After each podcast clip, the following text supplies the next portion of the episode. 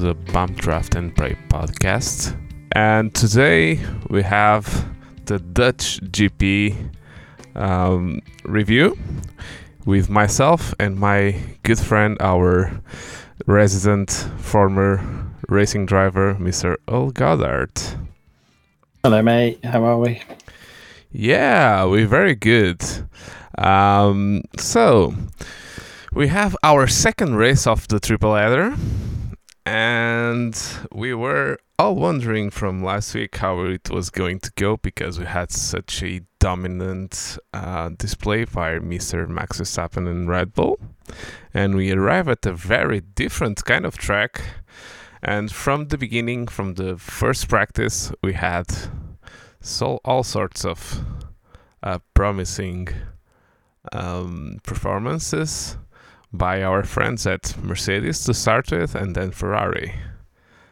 And it continues all the way through practice like that. Um, at this time, were you convinced about uh, it being uh, like a Mercedes or a Ferrari kind of track, and then that Red Bull would be a little bit uh, in trouble?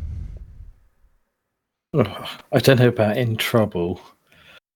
Uh, I th- think, yeah, it definitely suit, suited Mercedes, and they seem to have hit the ground running in practice, George particularly. Ferrari, you just don't know with them at the minute. Leclerc can go fastest, and then they can be two seconds off the pace. They just. So I sort of don't discount them, but don't worry too much about them until you get to quali in the race because, like you say, there's. I don't. I know Max had a few issues, but at no point was it. Oh, hold on. I think he's that in trouble.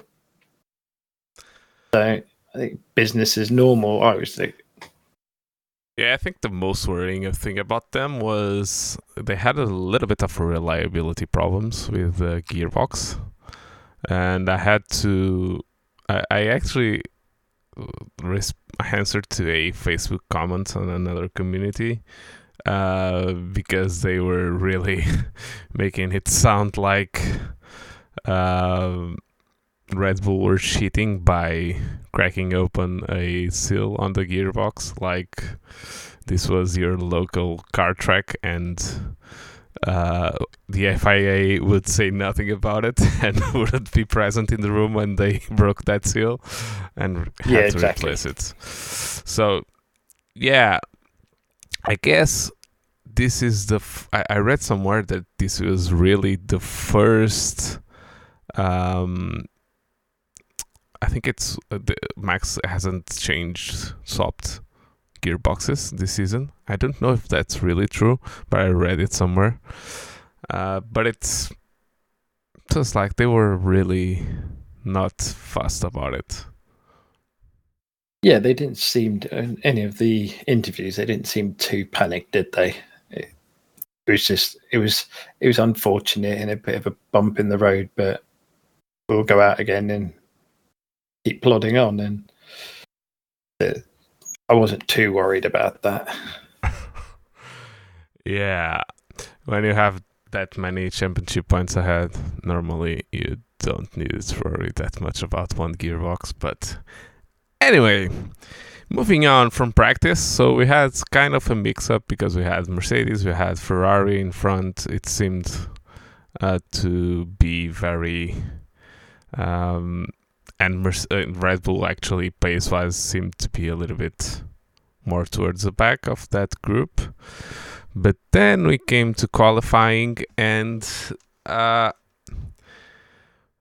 I'm not going to give the impression that it was another um, it was another spa, but when we came to to the, to the to the qualifying, it seemed to normalize a little bit more than it seemed in practice.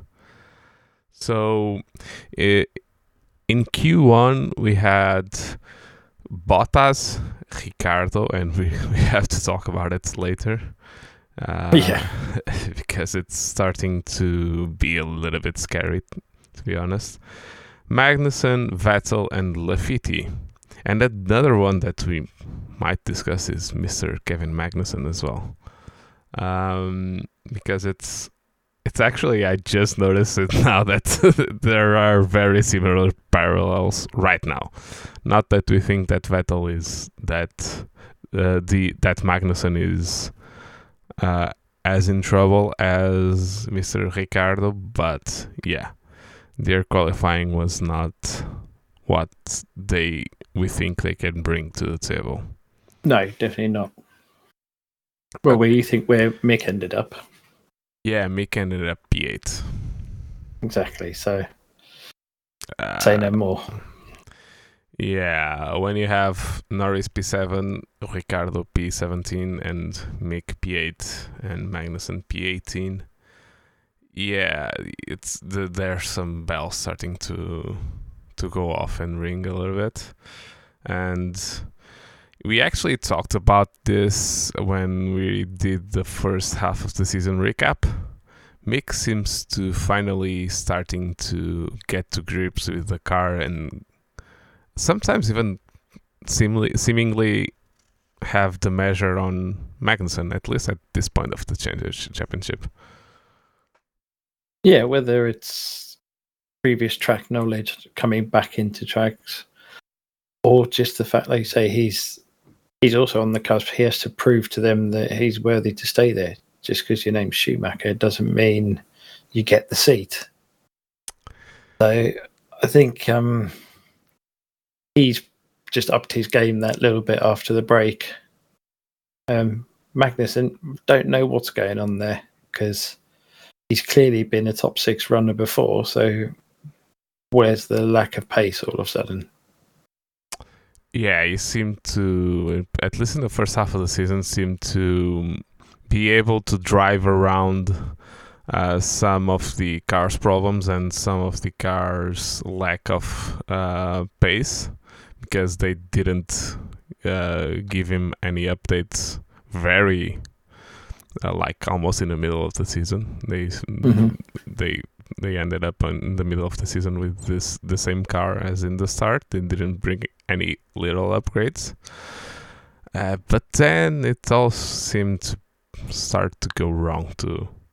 For Kevin and Mick seemed to pick up the pace a bit and pick up the fight a little bit and be more in towards where he needs to be to prove to Haas that he, that he's a worthy driver, and then he tells them to bye bye. Yeah, but we'll talk about the news. in a bit. the- yeah, maybe in the end of the review, we'll talk a little bit about the dancing chairs, but now really chairs, not chairs, but seats, the dancing seats that we have going on. So, Q2, the drivers that were uh, eliminated in, in Q2 were Gasly, Ocon, Alonso, Guan Yu and Mr. Albon. So, again, Mr. Guan Yu out qualifies Bottas. That's another driver that uh, that it's seems to have a little bit of fight in him yet, considering even considering that his seat is not confirmed for next year, and that may come into the conversation a little Explain, bit a little bit later. Uh, and the probably my the the team that disappointed me the most on qualifying at least was Alpine. We had Ocon and Alonso at P12 and P13. I may or may have not nodded a little bit on the qualifying and qualifying two, and I and when I started seeing qualifying one and I didn't see two Alpines, uh, then I w- went back and saw it because I Yeah. couldn't believe it. Uh, so yeah, we had the two Frenchmen out. We had Albon qualifying again, passing to Q2 at least, not Q3 like Spa, but this track wasn't really catered to the Williams no. few strengths. when you look where Latifi is, he's two and a half seconds ahead of Latifi. So he's in the mix with the bigger teams. I think again doing what he's done most season is getting the maximum out of the car, probably more than the maximum. Yeah, he seems to have found something uh, in his driving that allows him to really have better performances than Latifi. Not that we think Latifi is the next Schumacher, but yeah, it's two and a half seconds towards a teammate seems a little bit excessive. Um, I say nothing. Yeah. So, and then we get to Q3. So, let's paint a picture here because it was actually interesting. We had fighting until the end of Q3. And uh, Q3 started with the Mercedes doing well, the Ferraris doing well. Verstappen was P3, if I'm not mistaken, before the Yeah. last run. Yeah, after the first lot of runs. Yeah, the first lot of runs.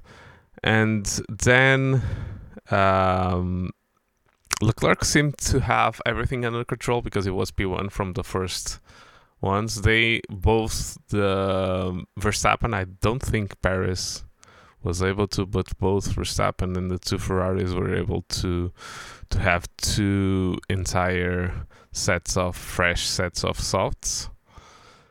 And when when we got to the last run, we had Leclerc, then Max was behind him, and then Sainz, if I'm not mistaken, Perez, and then Yep. the rest of the of the guys. Mhm.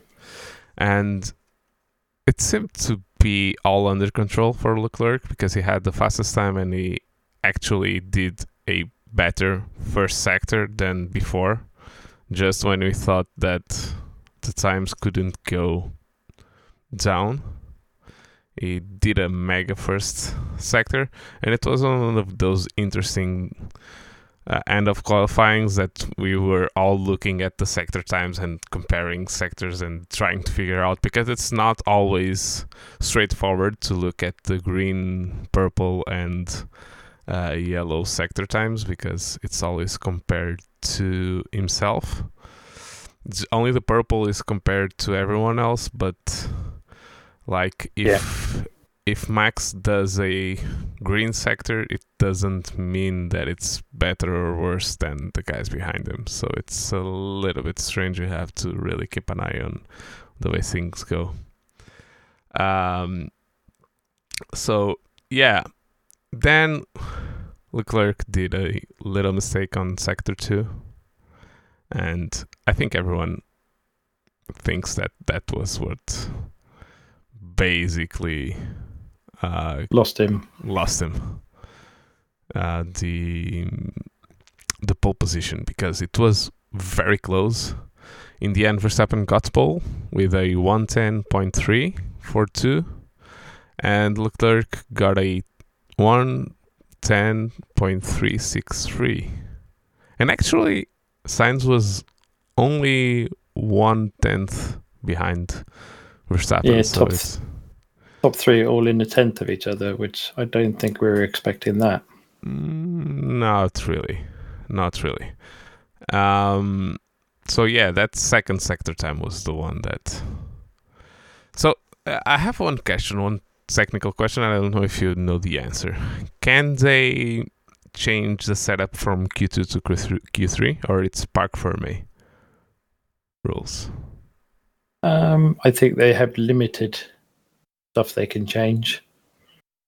They wouldn't be doing any drastic changes then. It'd be small wing adjustments, roll bar stuff, or more than likely it'd be driver adjusting something with the HUD on the dash to do with diff settings. Yeah, because it seemed to the the points where the car was uh, the points on the track that the car seems to seem to be competitive seem to change a little bit from Q2 to Q3. Um, But then, but then that could be Max deliberately not pushing as hard in sector one to save the tire life to use it in sector two and three. So the give too much in the first, like the Leclerc went everything in the first sector, second sector, and then the tires were screaming for death at the end, and maybe lost a little bit of more performance. Where Max went, well, don't use it all at the beginning and save a bit more performance for part of the track I'm stronger in. Hence why he had that massive middle sector. Yeah. So basically, our top 10 was Verstappen P1, Leclerc P2, Sainz P3. oh, I forgot to tell. Just after uh, Sainz, it came Perez, and Perez had a spin in not Final the last corner, corner, but the one after before, like the straight before. Like yeah, going into the final corner, didn't yeah. he? Yeah, and that basically ruined the laps for everyone else. So Hamilton didn't have his second run, nor did Russell. That were two drivers that could at least try and fight for something. Um, so P4 Hamilton, P5 Perez, P6 Russell, P7 Norris, P8 Schumacher. Both Norris and Schumacher having a very good qualifying. Actually, the bottom four had all of them had a good qualifying session because it was Norris, Schumacher, Tsunoda, and Stroll. All of them, uh, the only guys on top 10 to, to be without a teammate in the top 10. And Stroll obviously didn't do any take part in Q3 due to a technical issue, I believe they found with the car. Yeah, and Stroll actually seemed to be very, very fast on qualifying day and even on Sunday. he seemed to, to have. Yeah, he, he had a good weekend. Yeah, he had a very good weekend. Um, so yeah, it was another from those four. Stroll, yeah, Stroll was P9, uh, P10, and Vettel was P19. I, I mean, they were uh, Norris, seems Schumacher, to be a lot so, yeah. Seems to be a lot of yeah, but one teammate doing really well and the other noticeably yeah. different. Yeah. So yeah, we from here we go into the race. This time we had no penalties. Um, Stroll had a little bit of a te- technical problem in qualifying, but they were able to solve it without getting any penalties. So we start off like this. And let's go to the race start. Uh, as I remember it, uh, they all had a pretty much a standard um, race start. Um, I only think that maybe it was Sainz that didn't have a good start, wasn't it? Then it was a little bit and caused a little bit of mayhem into turn one. yeah, I think combination Sainz didn't get the best. He got a normal start, and Hamilton got slightly better, and was able to get in there and put a bit of pressure on him, and lost the back end a bit in first corner. They made contact, but ever so slightly. Yeah, it was basically nothing.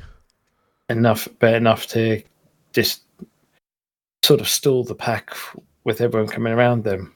And then, noticeably, I think the best start from my point of view was Lando, who was suitably aggressive, but I think he made up a couple of spaces. Uh, he made up one space because Russell, uh, I think at least in the start, the, the, the outside line on T1 seemed to have a lot of grip, and Norris was able to capitalize on that and passed Russell. Basically, it was that. Um, so, and at this time, um, they like the first, let's call it seven, because Norris was in the mix as well. All of them had uh, soft tires apart from the two Mercedes and Norris. Um, so that were on mediums. So Norris and the two Mercedes started on mediums, and the rest of the guys were on softs. So yeah, it was was actually a little looking bit, good for Mercedes at that point. looking very good. At least because Hamilton had a very good start and was able to to just go away with the Ferraris. Russell lost uh, one place, but it was to another medium guy, so it was to Norris. So there, the mediums might not have been that much of an influence. So yeah, uh, then it was a straightforward first lap. I don't think that uh, there were not any big incidents, nothing like that. We didn't have anything like Spa, so it was, it was a straightforward. And then the only thing that happened for a bit was that on lap two, Magnussen seemed to lose it a little bit uh, on the outside of the T1. I don't know if you saw that, but he went to gravel and actually touched the barriers quite hard uh, on the outside, but the car didn't break. Man, this car seems to be seem to be made of some special stuff that they can just bang wheels against the the tire walls and they just go on without any problems. Uh, yeah, he got some snap oversteer coming out through the right hander before the cambered the bowl corner. Yeah. It was just it was an unlucky one, but yeah, he was very lucky to get away with it because any other day that would have been a wheel hanging off. Yeah. So yeah, we had that, and from this time, uh, uh, the, the only note I have here that that anything to talk about was that Russell made an interesting comment, really in the first couple of laps of the of the race. He was able to pass uh, Lando, and his message through the radar was track very green is going to rubber up and i think that actually um, made a lot of uh, like previewed a little bit what was going to go to happen with uh, in the rest of the race with the track in the rest of the race so the both mercedes seemed to be fast because they were both of them were going into uh, the Ferraris that they were in front. So at this time we had Verstappen, Leclerc, Hamilton. No, uh, yeah, Verstappen, Leclerc, Hamilton, Sainz, uh, and then Russell. Oh. No, uh, no, I think Perez actually passed Sainz. So Sainz lost a couple of places. Um, so it was Verstappen, Leclerc. Now I'm confused.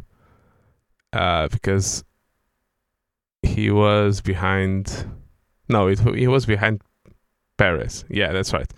So we had Verstappen, Leclerc, Hamilton, Sainz, Perez, and Russell. And Russell seemed to be closing into Perez.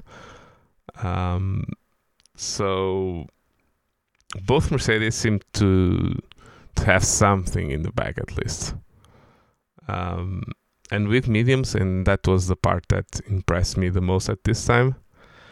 Um, but then we get to lap eight, and my note for lap eight is boring. so yeah, while they were all pretty close to each other, it seemed to be a little bit of a snooze fest at this point.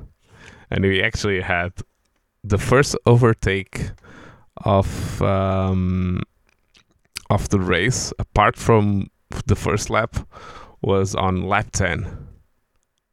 So we had nine laps without anyone making a move, and it was yeah. what we sort of feared though with this track is it's notably it's not very this one passing place really. And yes they extended the drs zone this yes which made it easier. I think if they hadn't have done we wouldn't have seen much overtaking. Yeah, and the the the only overtake we had was Alonso and Gasly, and that's outside the top ten. So yeah, it's it didn't look very good to be honest. Um, and at this time, I thought it was interesting, but it turned out the way the race then developed, it turned out not to be relevant. But Alonso pitted and on lap 12 for hards. So I was a little bit thinking, do does he think that he can go from lap um, 12 to 77 laps? I think it was a race uh, on just a set of hards. Uh, but yeah, it didn't seem to be all that great racing, to be honest. It was one of those races that you have stops and you're waiting for something to happen and someone to have a problem with it, or it seemed a little bit. Yeah, but then Alonso did have good pace on the hards when he did get out, get him up to temp. He was running well, which I think gave a little bit of information to the other teams because then I think they also brought Ocon in and put him on hards as well. Yeah. So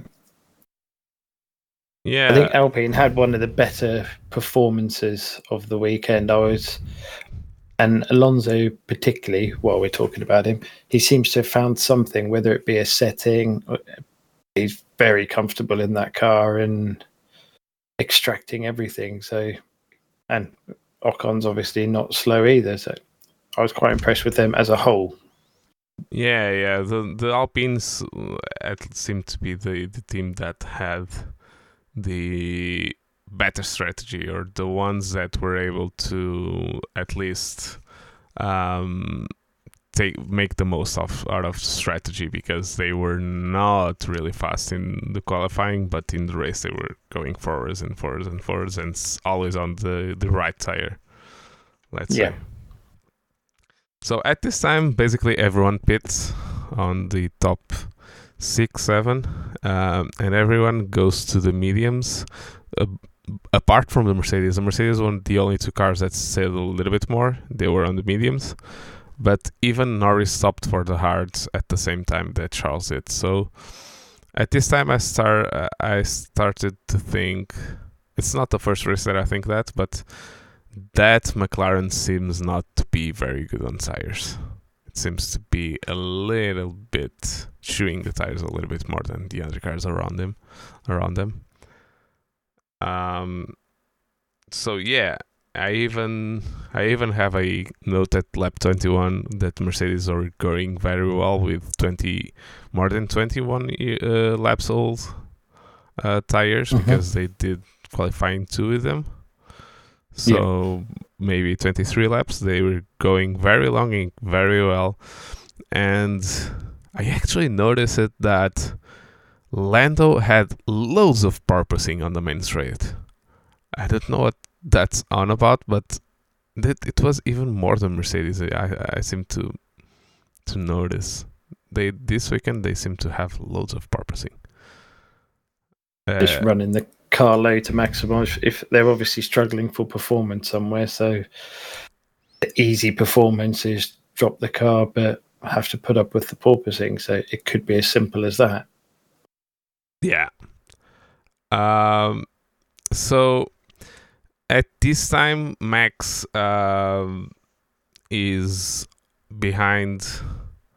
He already stopped and is behind both Mercedes and uh, actually on lap I think it was on lap 26 or something like that his engineer just told him now go ahead and let's catch up the, the Mercedes. So we seem to be on the mediums after having stopped once trying to nurse the tires. I don't know if they thought it could go until the end of the race because he stopped on lap 18 on a set of mediums. I don't think so but they seem to be trying to extend the life of his tires because yeah the, the mercedes looked mighty but then yeah it was very strange yeah yeah the hards seem to be the right tire for this weekend to be honest um, I think that was the the bit is they didn't have much experience on them or much running on them, and after the last week, so surprising. But yeah, I mean, all you had to do is look at Alonso and anyone that put the hards on, they were flying. Well, flying comparatively. Yeah. And but then the his engineer says basically, go on. You can use the tires a little bit, and one or two laps later, he was on the back of Russell and passed him into T1. This was on lap 28. Um, and then immediately one lap after that, Lewis stopped for the hards. So they were actually seeing what was going on. So at this point, uh, and seem- seemingly almost all of the race, Rus- Russell was basically managing a gap to Lewis. It seemed a little bit because he was always three seconds behind Lewis. I don't know if you noticed that, but it was since uh-huh. since they were brought together by the, all the other cars pitting, he was always three seconds, 3.1, 3.2, three seconds behind Lewis. So that was interesting and a good omen for the rest of the race. So it was Lewis stopped lap 29 and then Russell did two more laps and stopped lap 31. So at this time, we all of them had pitted. Uh, Verstappen was in front, behind Leclerc. Leclerc and the Ferrari seemed to be going backwards, and if not backwards, they were on three wheels. because that was the first um, let's say i'm trying to think uh, a nice, a nice way to say it. a nice way to say it but when they stopped uh, carlos he, they forgot to bring one wheel out and yeah he was stopped for 12 seconds instead of being yeah, you, stopped for three you can see in the replay that left rear tire guy is at the front of the car and he can't get through all the other people to get to where he needs to be because he's obviously late coming out and he can't go round the outside in the pit lane. So all of a sudden, there's 20 odd people in a car in his way and he's trying to dance over everything. So, yeah, just poor from, well, as we've become used to now with Ferrari, just silly, silly mistakes that inevitably have cost them a championship. Yeah, I didn't notice notice that part that it came out. I thought that they f- really forgot to take one wheel and bring they, it from the. I, I saw it on the replay. When you look at it again, you can see them run out, and he sort of runs out the wrong garage door essentially. So he's at the front of the car and not the back, and all of a sudden there's too much real estate in the way of him to try and get through it. Unfortunate, oh, yeah. but again, should know better. Yeah, so maybe they called made the call too late and they were all coming out and when they in a normal way of getting out they have time for the car to they are basically there waiting for him but they called it way late yeah, and so he had to go the other way around and he didn't basically he he would normally be able to walk over where the car is to get to the left rear and all of a sudden there was a car there so I mean, he could have tried climbing over it. yeah, that would be a good spectacle to watch. But yeah. So, uh, and that basically ruined just a little bit uh, uh, Carlos' race. it was going Carlos to done. be, yeah. It was going to get worse, but we'll get to it. And actually, on that stop, um, Perez ran over one of the wheel guns of Ferrari. Uh, so yeah, they have they had to change it for for the next pit stops because he ruined it. So at this time, um, we had uh, basically Max, Charles, and then Perez, I think, was still in front of the other guys. Sainz was yeah, way back because so. of the error. And then we had Lewis and uh, Russell. And at this time, I, I have a key, I have here a note that says Perez Minister of Defense, again, because he, he put on a good fight to to Hamilton. At this time, both Hamilton and Russell were basically coming out with fastest laps of the race, and Perez like fought Lewis like it was for the world championship. It seemed like a good number two should. yeah. Uh, so yeah, and we were, when eventually Lewis passed um, Perez, we had a bit of a let's say misunderstanding to be polite about it. But Vettel was coming out of the pits and he was one lap behind, so he was being lapped by both Lewis and Perez, and he actually got in the way of both of them, and almost giving a chance of Perez to retake the position uh, to Lewis. Um, so yeah, he got a penalty for that, um, and then just a couple of laps later, Russell passed Perez at the first opportunity he had and Lewis did a 115.1 fastest lap at the time, and it seemed to be like a one of those that would stay how wrong we were. Um, and I don't I don't know what to feel about, but I I actually put a note here at lap 40 that like Max needs to stop, basically. Um, did you have the feeling when you saw Lewis coming up to max. It, it, was a little bit, it was like 17 seconds behind. But it seemed that the longer that um, Red Bull were going to leave Max out, the the worse it the worse it was going to be. Yeah, it did. Yeah, it did seem like they were. Like you say, the longer they kept him going, it was just going to make the end of the race a lot more difficult for him. Yeah. At this point, he he had to stop because he was on mediums that were not going to last 60 laps. Yeah. And um, he was at this point he was going to be behind at least Hamilton. So if they even took one or two laps, he was going to be behind Russell as well. Yeah, when he pitted. So it seemed a little bit odd that they were. I I almost I almost thought they are doing a Ferrari by leaving their driver out in the cold to fend off yeah. himself and then give him the worst strategy. Um, so yeah, they they stopped Perez for hard, and he immediately did the fastest lap of the race. Um, but yeah, then on lap 44 we had a one of the strangest moments of the season so far in a race which was Tsunoda stopped just after the first banked corner. So T4 yeah I think that's yeah, what it's it is T1 T2 T3 T4 yeah T4 just after that. And basically gave a call to to to uh, to the pit saying tires are not fitted properly. And it caused some confusion. At this time, everyone thought the same virtual safety car, at least, if not full safety car. And um, Verstappen has like basically a free pit stop at this time. And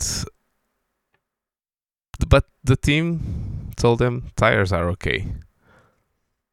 So at this time, I think, at least I talk for myself. It was one of those cases that what's going on here because um, it's strange that a driver feels that the tires are not fitted properly and the team tells them, yeah, that everything's fine. He's definitely felt something and has obviously panicked. What he's felt, I don't know. I mean, it could be a multitude of things. But for the team to go, no, tyres are fine, you know, the wheels are tight, you're good to go. And then I believe he, he came round, came into the pits, they sent him out again, and then he stopped again, didn't he? Um, so he came to the pits. He, he, he went off, but really slowly. He came to the pits because he already started to undo his uh, belts So To get out, yeah. yeah, to get out of the car, but because I told him to go, the, he went and he came to the pits so that they fitted the the belts properly. It's not like a road car that you can do it all of that by yourself easily. So, or even driving a Formula One car at whatever, even if you're going slow, you're going way faster than you go on your street car. So, it's it's hard. Then they sent him out and he just went out and it was like what's going on? And he didn't feel it good. And he actually said to the team i see smoke coming out of the diff. So and they told him to stop and then he stopped basically on the same place that he was before. Um, yeah.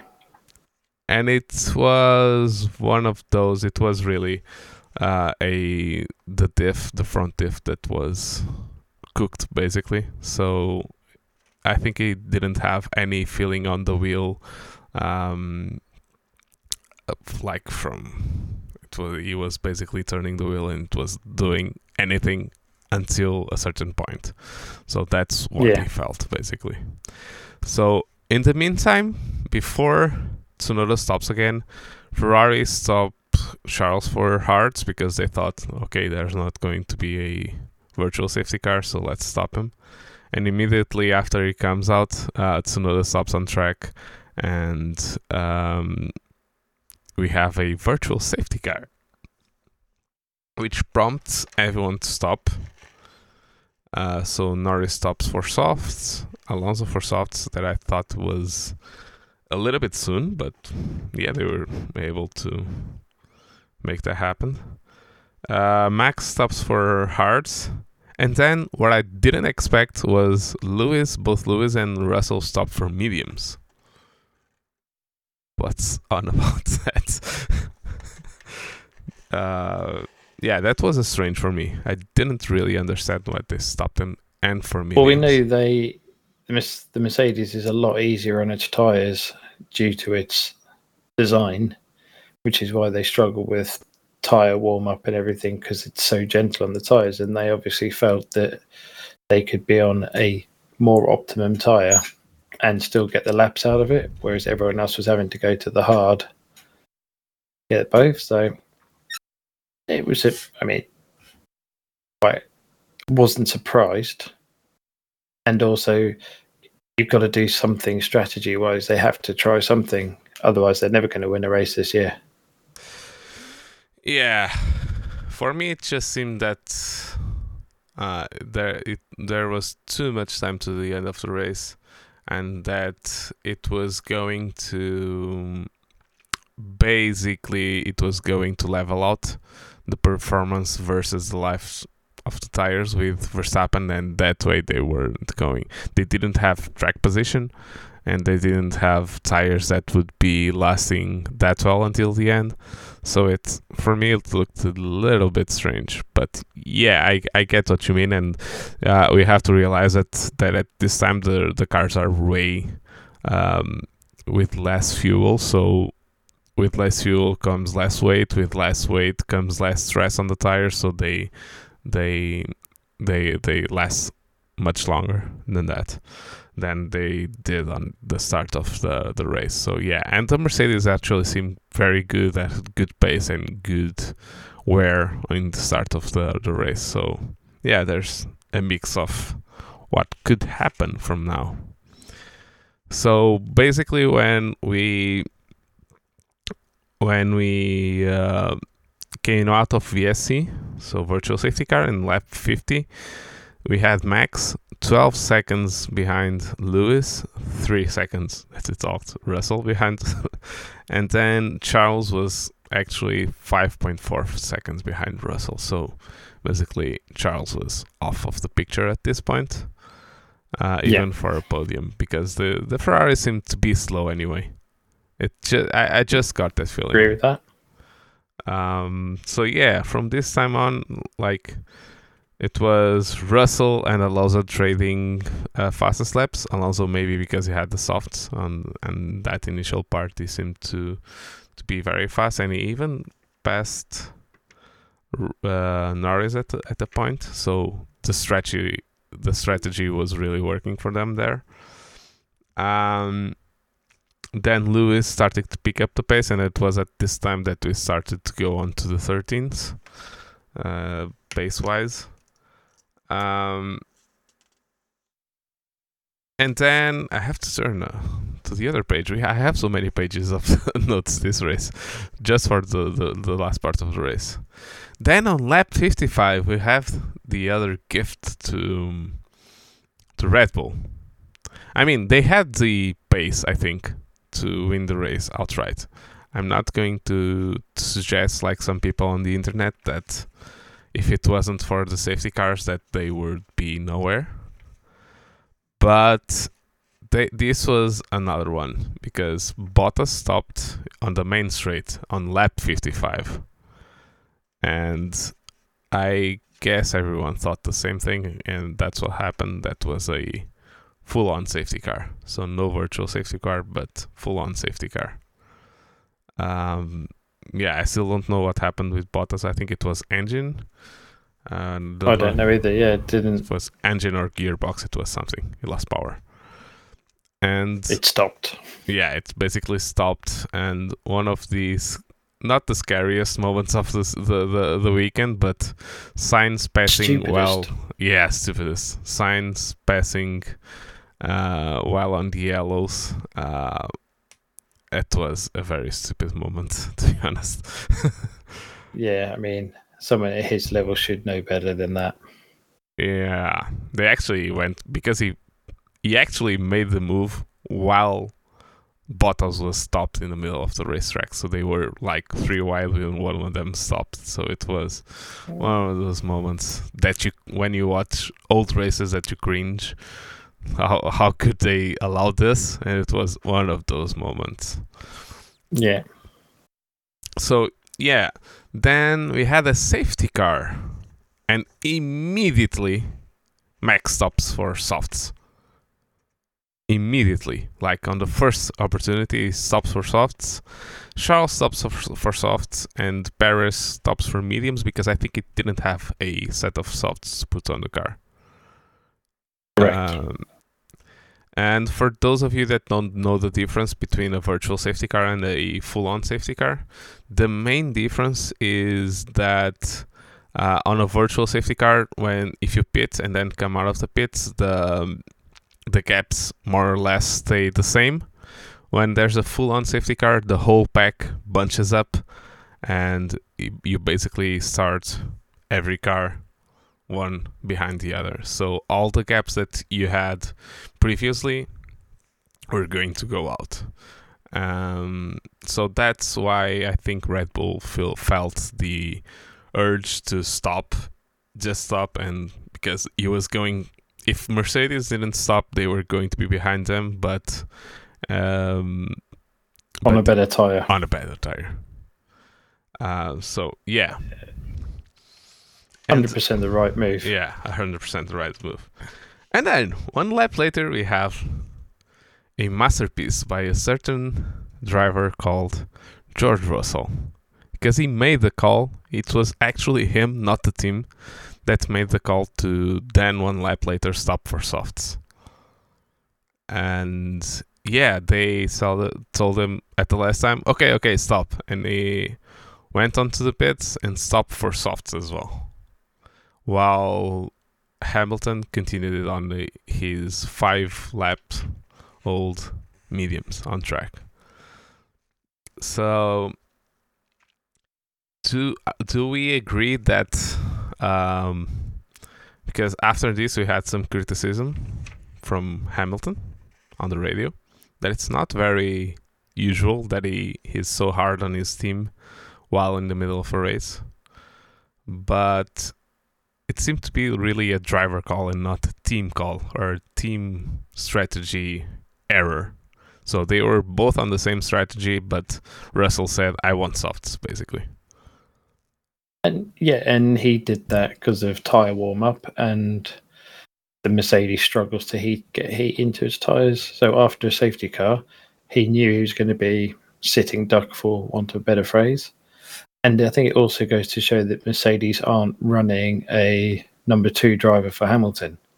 they're letting them race, and it again shows how much how well George is doing, and I'm being impressed by him with every race because he's just getting on, doing the job, and maximizing exactly what he was doing with the Williams, but he's doing it in a slightly better car now.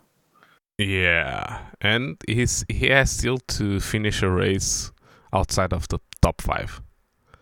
Yeah, which that, from I mean, the front guys, it's with that car uh, that in the beginning of now it's a little bit better, but Better, in the beginning yeah. the season was a dog of a car, absolutely dog of a car. Comparing to the because Mercedes has to compare to Red Bull and Ferrari is not going to compare to McLaren or any other cars. So, so for them, for them having a dog of a car, it's a little bit different than uh, Williams saying that it, they have a dog of a car. So yeah, that was a and very good it, call. it all, still on that subject. I think it goes to show how used to Hamilton is of having a Bottas or a essentially a number two that they could say, right, no, you stay behind and try and hold up Verstappen, let Hamilton get away, which is exactly what Red Bull would do with Sergio in the situation.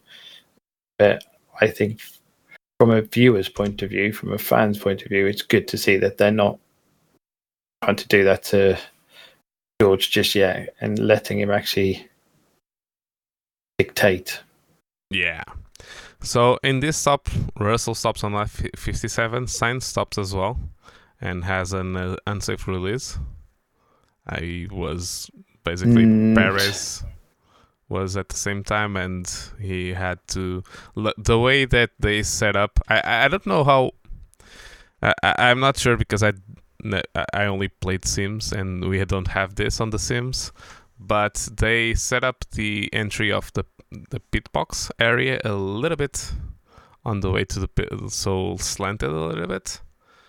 And because the pits are so close on this um, on this track, if you if the driver that's on the pit box exactly in front of you pits at the same time and you have to get out while he's there, you have to do a like very very like r- Very tight. yeah very It's- tight.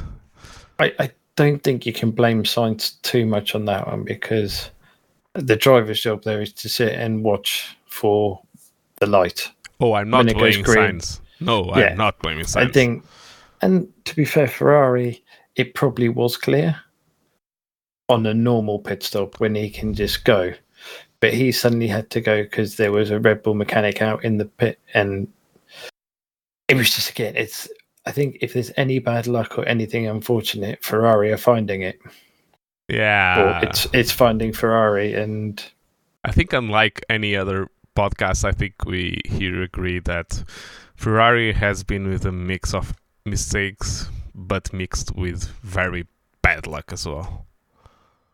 yeah, Um, so yeah. So when we were on this safety car, so basically P6 was Hamilton uh, on used mediums, and then it was Verstappen on new softs, Russell new softs, Leclerc new softs, uh, Perez new mediums, and then Sainz new softs. And at this po- at this point, we had two question marks about Sainz because he had the unsafe release and he had the pass on the yellow flag. And in the end of the, the review, I have I actually have a question for you about that. So on lap 60, the safety car comes in, and immediately Max passes Hamilton into turn one, and basically does the fastest lap of the race, one thirteen point six. So yeah, and that restart was hundred percent Lewis's fault. He just got a rubbish restart. completely.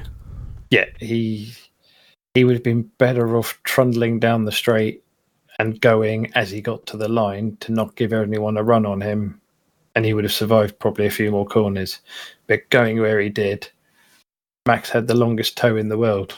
Longest so the powerful engine, the sleepiest car through the the straight. New tires. New It just- tires.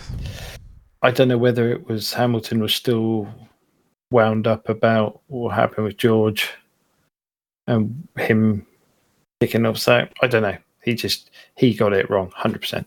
Yeah, and we had actually had per, uh, Sainz passing Perez and Alonso passing Norris. So we had it was like two on two. The other, the only one that didn't pass, but it actually went side by side was Leclerc on Russell.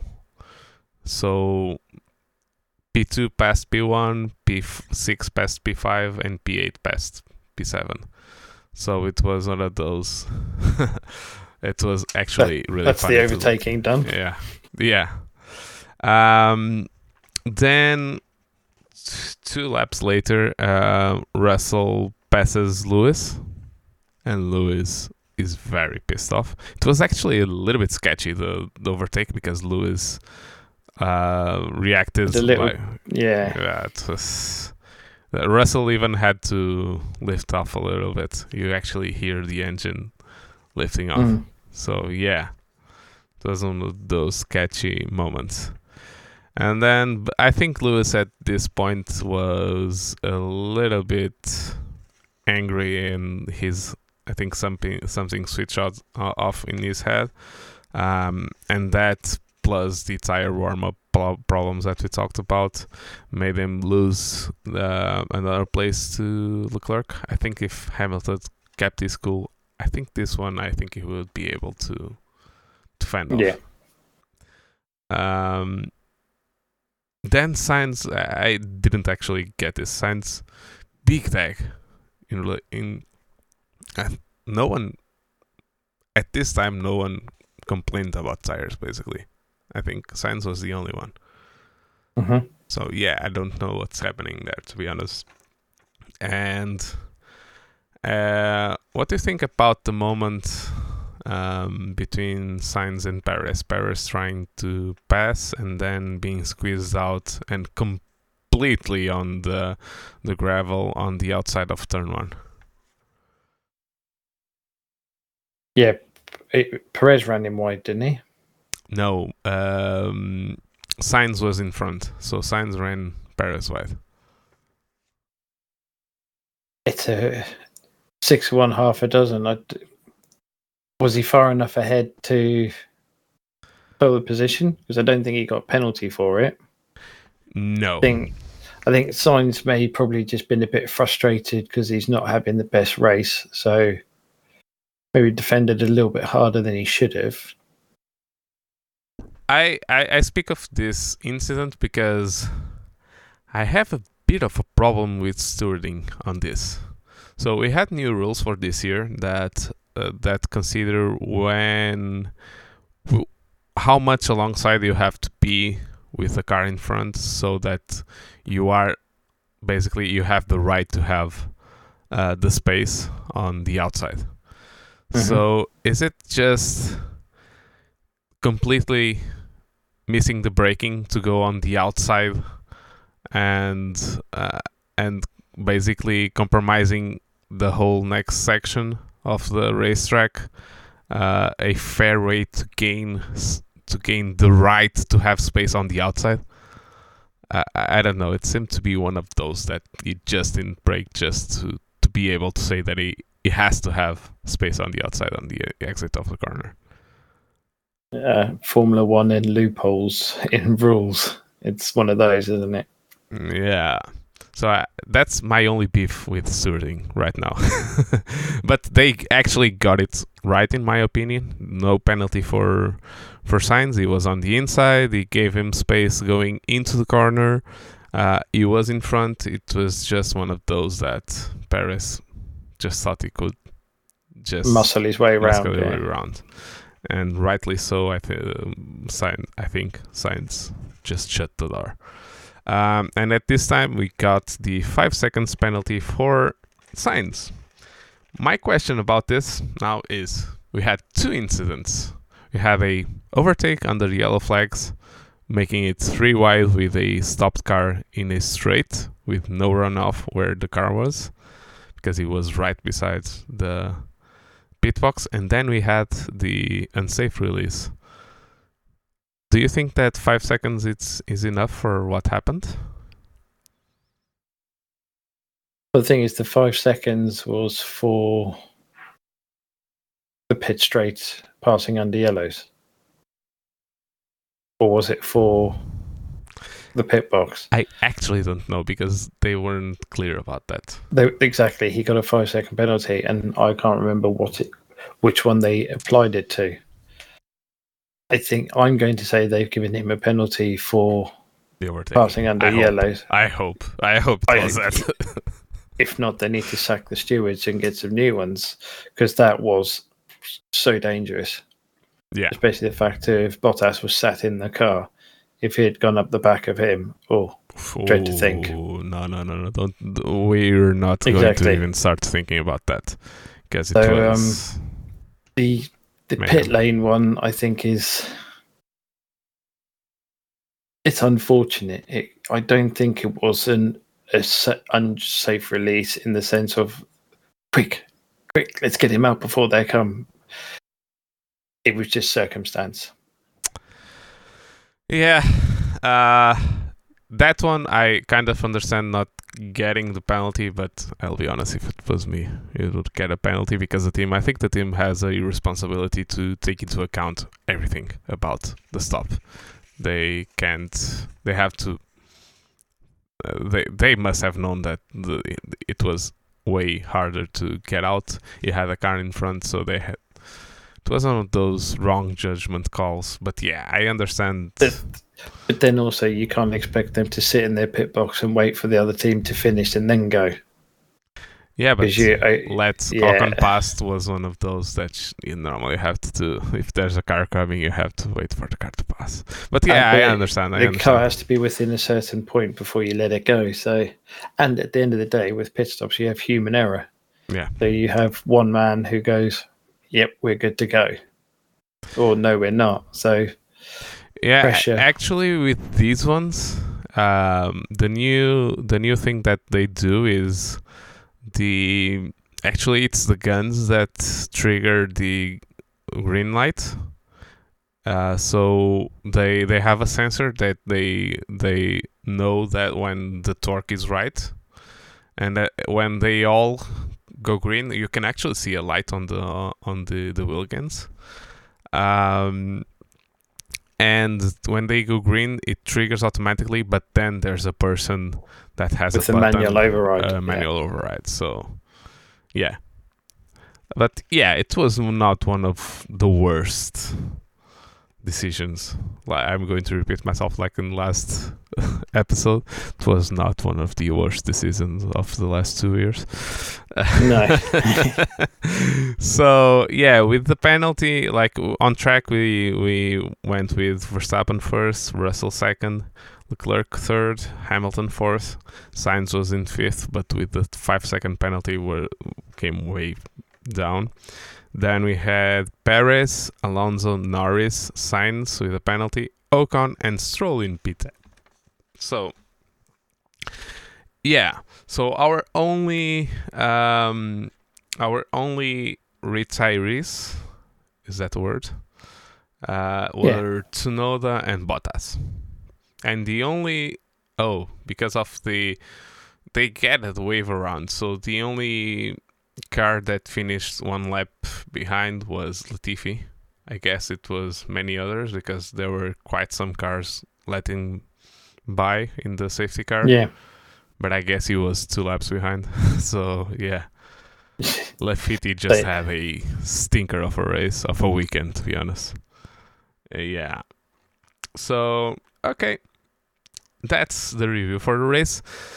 Can we talk just a little bit about news? Because we have a certain situation here, and I'm going to give my predictions, and I want to hear what's your thoughts on that. We had a confirmation that Mr. Oscar Piastri is going to McLaren, like we all thought, but now we know because the contract uh, organization, I don't know how it's called, um, gave um, the right to said that the contract between Piastri and McLaren was the valid one, and that Alpine didn't have one. You actually know a lot more about the whole situation now. The everyone came out and said what gave their versions at least of what happened. um, because we had last week a little bit of a strange um, communication um, of Otmar Szafnauer saying that he went to Piastri, gave him the news that he was going to drive for Piastri for Alpine, and then he was smiling and all that stuff. So we now know what really happened, at least from Oscar's perspective. Mm-hmm. Um, basically, uh, Otmar already knew that he wasn't going to drive for Alpine, and uh, when he said that, he was on the simulator and he didn't want to make a scene in front of the staff. But then he went, he went immediately after to Szafnauer's office and they talked about it and he said he wasn't going to drive for them. So that seems a little bit sketchy. Don't know if it's true. It's one man's word against the other. Yeah. So, yeah. Uh, so this opens now. It means that uh, Alpine seat is open. But now another question comes in because we heard reports that Mr. Pierre Gasly was in talks with Alpine, but we've been hearing this from for a long time. But Mr. Helmut Marko confirmed, and basically everyone that's on the grid is confirming that he's going to go there. It's just a question of announcing when. it. When. It's yeah. not if, it's when. So, what that opens up here is so Haas doesn't have a seat confirmed, which is mixed seat. Um, we still don't know if it's really like Haas don't don't wanting him there.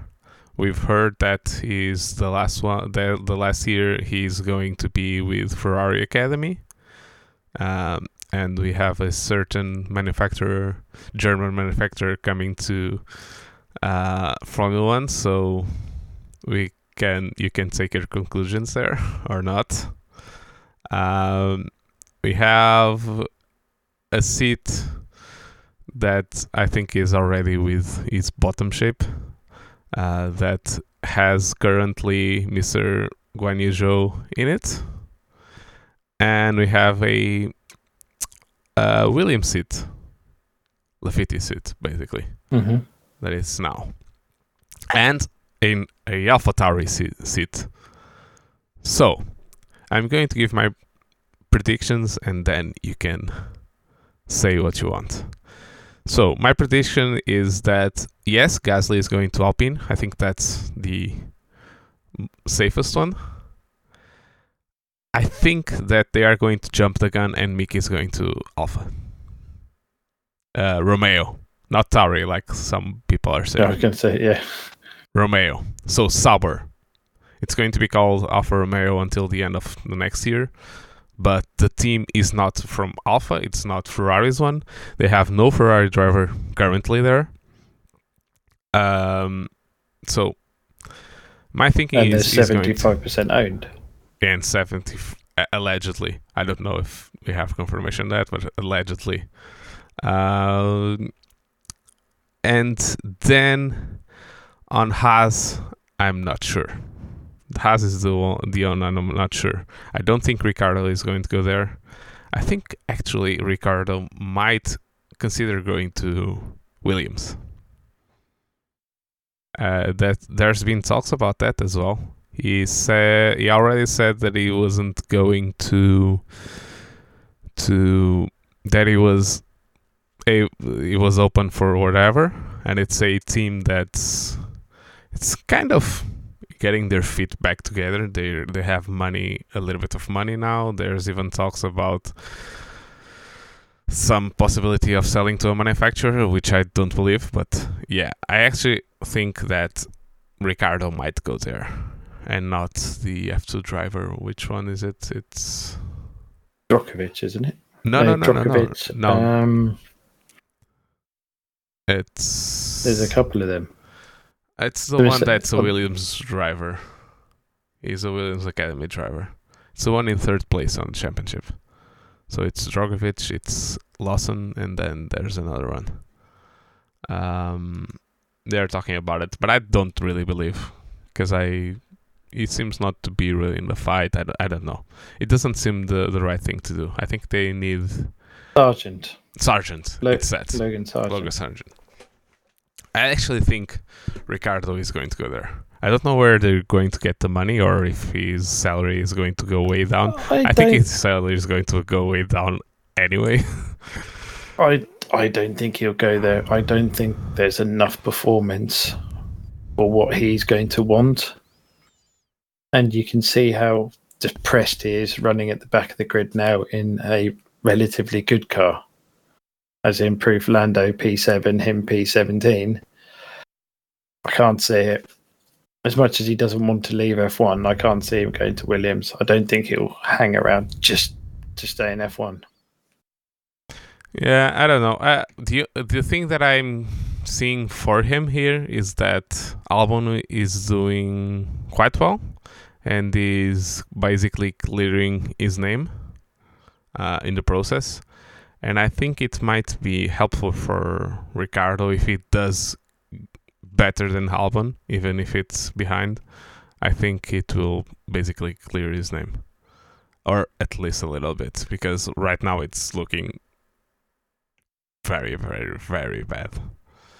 Um. So yeah, Yeah. for AlphaTauri, they have already. Uh, actually, Yuki Tsunoda's city is not confirmed, uh, and with Honda's um, not not being really a major partner right now for Red Bull, and they actually are talking about getting back in 2026. So I don't, I really don't think that Tsunoda's seat is a done Safe. deal. Yeah, safe. So and there's been talks about Mr. There, there's been talk talks about Col- uh, Herta coming, but the teams basically said that no way that we're going to let him race because he doesn't have the super license points. So Well, that's the thing. He can't get a super license, he so can't get a super it's yeah.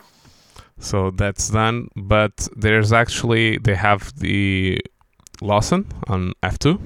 He Mhm. actually seems to be very good. He did a good season last year at DTM, and he did a, he's doing a good season at F2. And they are actually tro- talking about with the other one, the Brazilian one, Drugovich. Drugovich. I I really rate Drugovich. I think what he's done this season, and he's currently leading the leading the championship quite substantially. So I think someone needs to give him a an Yeah. opportunity, or at least get him a third driver and some testing miles. Yeah, so that actually looks. I, I don't know if the two seats are going to be available at AlphaTauri, but a an AlphaTauri with a Drugovich and William Lawson. It's William. It's Lawson. I don't only Yeah. know. Seem to be. I think it's William. Yeah. Very good pairing for next year.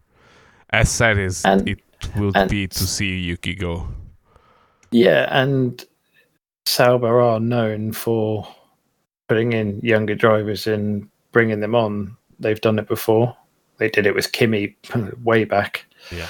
So it's not like, and proof with McLaren doing it now. Lando, what was he, 19 when he started? It's not as uncommon as it used to be, where you had to have one established driver and then another driver who's got two or three seasons there the new guys have proven that you can come in first year and not make a fool of yourself. Yeah. So we might uh, the year that we thought is was going to be straightforward seat wise, 2022 to 2023.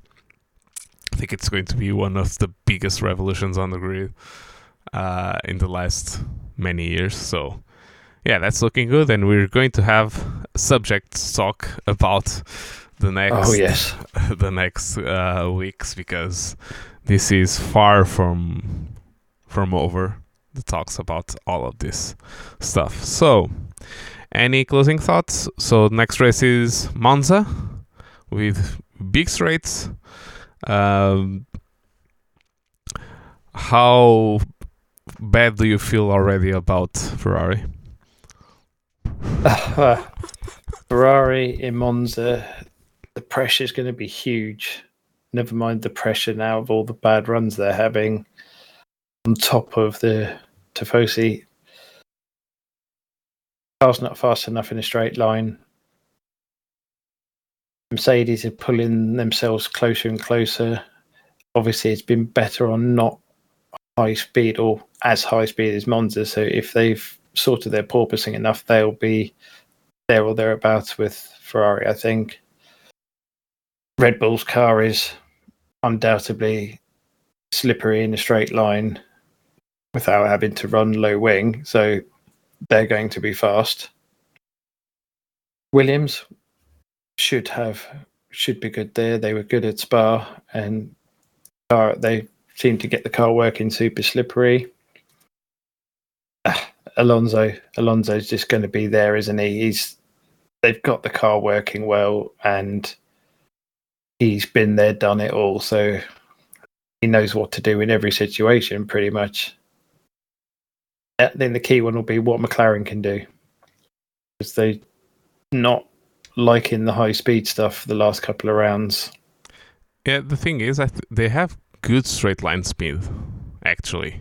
I think the problem is traction out of the corners, slow corners, while uh, having um, a lower downforce car. And I think that was their problem in Spa. And now it's going to be way worse because Monza is basically flat Yeah. out and then chicane, flat out chicane. And slow onto the straight, slow at the end of the straight. So it's how they can get around that will be. But let's not forget they've won there last. Was it last year? it Danny Ric won year. there. Yeah. Yeah. So they not to be discounted, but I would still probably put Alpine ahead of them in pure pace. Yeah, so my prediction for the next week is going to be Max Perez, and then I was going to go Albon, but I'm not going to be. So I do think he's going to get a P10, uh, uh, top 10 finish, but I'm going to go with Alonso P3. Okay, I I think we have to go Max. It's a given. Ugh. I don't want to go for Sergio because I don't think Sergio's going to be there. I think Russell again. I think Russell's going to be up there. He's going to make it happen. I'm going to will him to it. Uh, I don't know. I'm not going to have anyone in P3. I'm just going to have top two. Just gonna have top so two. you've heard here first. Everyone is going to crash apart from Verstappen and Russell, and we have go. We'll be having a big pile up, and we'll have it even worse uh, Indianapolis 05. So and everyone, every tifosi is going to be throwing not flares because they don't really use fla- flares, but they're going to throw their flags and their Wearing their pizzas on. pizzas onto the track. So yeah, that was a very nice chat with you, my friend. Um, I hope you guys took something away from this podcast. Um, you can follow me at Pedro Barbosa SR in basically every social media platform. You can follow my friend Earl Goddard at Earl Goddard, mainly in Twitter. Uh, you can follow the show at Bump Draft Pray in every social media. And you can email us at bdappodcast at gmail.com. Um, it, has been a pleasure for me. I hope you subscribe in YouTube. I always forget. Like and Yeah, subscribe, subscribe on and like. YouTube. Subscribe, like, subscribe us on your favorite podcast app. It was a pleasure. Um, and thank you. And we'll see you next. Cheers.